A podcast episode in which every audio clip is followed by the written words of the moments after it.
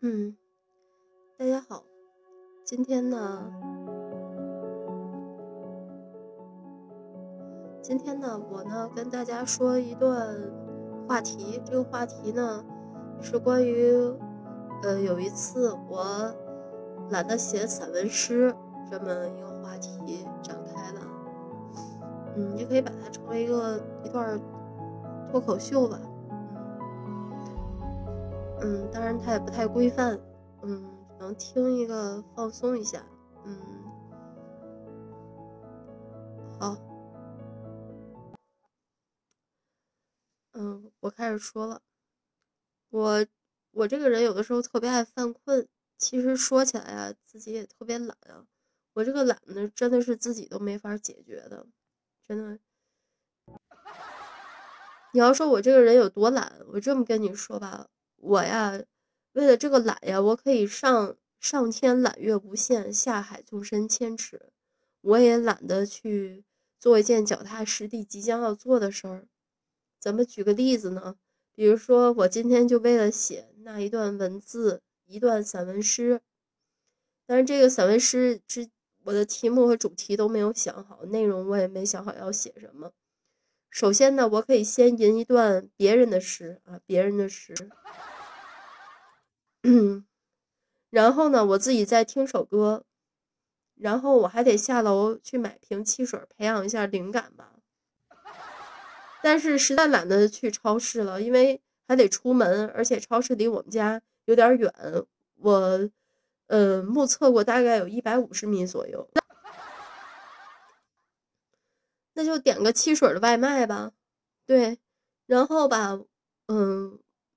我自己确实，我就点了一个汽水外卖，对，然后我自己打算再看两段视频，培养一下那种嗯情调，对吧？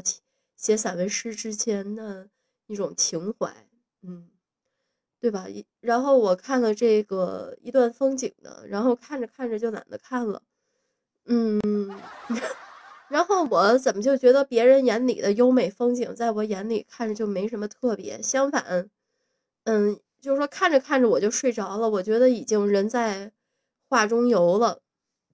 嗯，其实，嗯，相反的，我觉得，当然这些风景在我眼里确实不是很特别。那我觉得什么特别呢？其实是你听我说以下的，我觉得就是世界优美的风景本来有不少，但是他们当中的很多处，就因为那么多人去观光旅游。嗯，所以显得，嗯，真没有必要。我为什么那么说呢？因为我觉得一个优美的风景区，那就是一个应该人迹罕至的地方。但是人一多了，到处都是垃圾，到处都是垃圾桶。嗯，要不然呢，就是为了不让到处都是垃垃圾，而到处都得建立垃圾桶吧？那垃圾桶就是现代的符号和标志。你说有的景区。所以就把垃圾桶做的古香古色，或者说做的不是那种现代的形状，就是那种现代方方的，就是很很呆板的那个那个样子，统一的那样的形状，它不是那样的。你可以在景区里做个猫头鹰，或者做一个什么样的怪物，对吧？皮卡丘或者你什么样布袋熊那样的，嗯，当然就是说那些嗯，就是那些怪物本身，比如说。皮卡丘、不带熊，他们会不会反对这种，就是说侵权行为啊？拿我的样子用来做垃圾桶啊？我觉得这个应该应该可以咨询一下啊，咨询一下。对，哎，还有就是你那种，对啊，就是现在这那种垃圾桶，我就说的这种拿皮皮卡丘和猫头鹰做垃圾桶，也显得还自然一点。但是我跟你说吧。其他时候，你看那些垃圾桶，真的是啊，那些风景区的优美垃圾，那些哎，我说错了，不是风景区优美垃圾桶，而是优美的风景区的垃圾桶，那简直就是煞风景啊，对吧？然后我又开始说说，嗯，这堆垃圾桶有谁，嗯，能想到呢？这个思维，呃，就这样一点一点蹦到那儿去了。然后我现在就在说垃圾桶的这个事儿，嗯，从懒开始说的，嗯，我是从说自己懒，一直一点点蹦到这个垃圾桶这个话题。然后就是说，垃圾桶它很多东西都可以扔嘛，然后扔满了，然后很长时间才会有人来收。然后这个过程当中的垃圾桶旁边就会造成一道另类的风景线，就是垃圾桶外面也会有其他的垃圾。你说这是一个现代主义和自然风光格格不入的另类风景线吗？反正你说。要是这样，在优美和过去人迹罕至的那些那些幽静的地方，一旦开辟成旅游线、风景区，那隐居的人，在那个风景区本身隐居的人，他也得被挤走呀，不走就得被来往的游客打扰。现在这个社会每一道都是风景，每一道风景都开辟了很多游览线，然后花了这么多钱，人们过去，然后就是为了去看那些风景。而最后是看到风景了，但是也看到了那么多人呀，看那么多人，那么多东西，哎呀，汽车呀什么的，当然还有垃圾桶，然后还有垃圾，然后还有现代的衣服，还有那些隐，而那些隐居的仙女和书生们吗？对的，就是那些像古代一样的隐居的隐士呢，然后却却在这个风景线里面，他们还怎么样隐逸下去啊？多喧闹呀，对吧？多繁华呀！而且人多呀，容易也容易被发现。他们要想练一段武功秘籍，都是很容易被干扰的。想要练成，练的没有经脉错乱，或者是嗯，就是半途而废，那都是很困难的呀。当然，这是我说的一个小插曲啊，这是应该是武侠小说里情节的一个延伸，这里就不多于展开了。我现在就来谈谈那个别的。接着说，我自己特别懒，对。我看风景片儿，我看不下去，然后我就开始看点什么呢？看个笑话，或者是看个动画片儿。然后我想我要运动一会儿，要不然我多余的负能量转化不出来，我还是没法静心下来写我下要写那段散文诗，我还不知道写什么。然后我想我要做个操，或者表演一段，就是自己表演一段舞蹈录式。舞舞蹈，嗯，但是那对于我来讲简直太难了。为什么？嗯，那不但是懒，我总说，嗯，我不好意思，嗯，就是说是为什么我说是懒呢？首先跳舞它有有点累，伸胳膊伸腿儿，但是可以录一段视频给自己找点跳舞的动力。因为如果有人看，有人刷我在抖音的录的我的舞姿视频，我就有动力跳舞了。跳了，对啊，对啊，跳了，我就能安静下来，接着写我的散文诗了。嗯，嗯嗯，但是我要录一段视频，是吧？我觉得这都是很难安排了。如果想要跳好一段视频，那必须想好多方面的事儿。这个穿衣，然后舞姿，然后就不用说了，然后包括你放哪段音乐，然后哪种风格，那都得特别耐心挑选。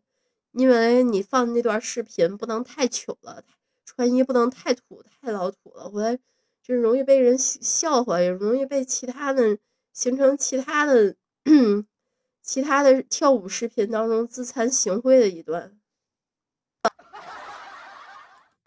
然后录完这段视频之后，我还要做特效，是吧？当然，我曾经在百览之中我也录过这样的跳舞视频。如果你们要是有人感兴趣的话，不怕看。看过，觉得我舞姿过于脱俗而感到不寒而栗的话，可以看看我跳的，类似于僵尸一样那种僵硬的现代舞。当然是我跳过之后，我自己给它起的名字，当然也有古今结合的。当然，我在这里不是说我在推销我跳舞的视频，而是说点什么呢？然后说我我那天就我那一次还还是懒得跳舞，因为我还是。觉得哎，不知道跳什么好，而且也也不知道，也懒得去挑选，呃，就是说合适的舞蹈和配乐，还有衣服。我要写一段文字，对吧？写一段我散文诗，然后终于开始写了，开始写了吗？嗯，然后比如说，嗯，我想要说，呃，开始写什么之前，这个时候我的快递。送汽水的快递到了，我穿上外套就出门了，然后发现快递送来的不是汽水，而是拿一瓶茶水代替的，就是我我买了一瓶类似于可乐雪碧那样的汽水，对吧？他去拿一瓶就是乌龙茶那样的茶水代替了。我估计是商家没有汽水了，我懒得去换去找，也就默认两可。然后我回回家以后，我发现原来是我下错单了。嗯，我想我把这茶水弄热，但我懒得弄热它，不如我就，然后但是我觉得喝凉的实在太冷了，我干脆就穿着外套喝吧，正好刚从外头回来，也懒得脱外套了。之后呢，我还放点零高糖一类的东西，嗯，可以说开始写吧，但是心还是不够静。怎么说呢？屋子里有点乱，我把屋子里还得收拾一遍，要让他觉得清静。这时，我突然又懒得收拾屋子了，因此呢，我还是没有灵感。因此，我觉得我必须要收拾好屋子，我才能够静心写下来那样东西。最后，我写了吗？没有。嗯，而是我抒发了我如何懒的这一这么一篇独白。文字语言呢？这个这篇独白的文字语言呢，就是我上述的了。也就是对自己如何懒，今天这呃，也就是对自己那天那次如何懒得写一个散文诗做了一个报告而已。嗯，而且这个散文诗主题至今未定。呃，但是这个散文诗就更没有写成了。对，也许我未来会写的，但只是说，嗯，现在，嗯，我。因为懒，我把它给中断了。但是我觉得这个懒是不是也很有意思哈？对，所以呢，我就把它说出来了。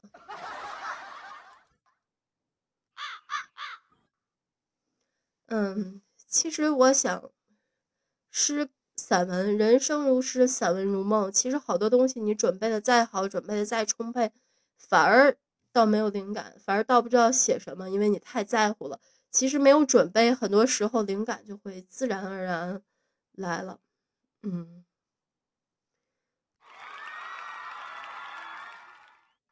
这叫灵感和诗性的不期而遇。就算嗯那些诗意，他有的时候你想让他来，他就能来吗？嗯，他还是不会到。比如说你现在突然间有一个。说灵感的，说笑话的想法，就是比如说说一段笑话，或者你现在突然间想跳一段劲舞，然后这个时候，嗯，你别人告诉你不行，或者你自己告诉自己，我要静下来，我要把我自己跳劲舞的这种嗯愿望给抹杀掉，我要跳一段古代的那种很书生的、很悠扬的舞蹈，来代替我跳这段劲爆的 disco。那你说这对于我来讲太难了，那是一种扼杀，就是这个道理。所以说，我现在就是说，我想说笑话，你让我静下心来去写个散文，那对于我来讲也太难了。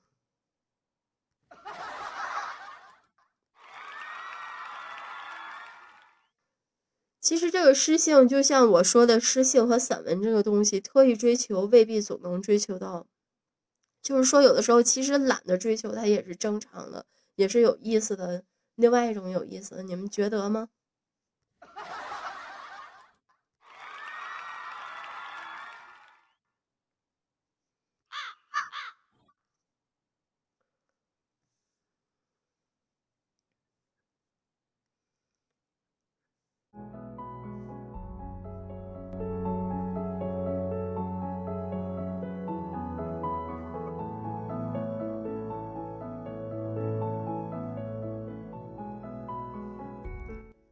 好了，嗯，今天这段脱口秀我就说的到此为止，十分感谢大家，嗯，好了，嗯，再见。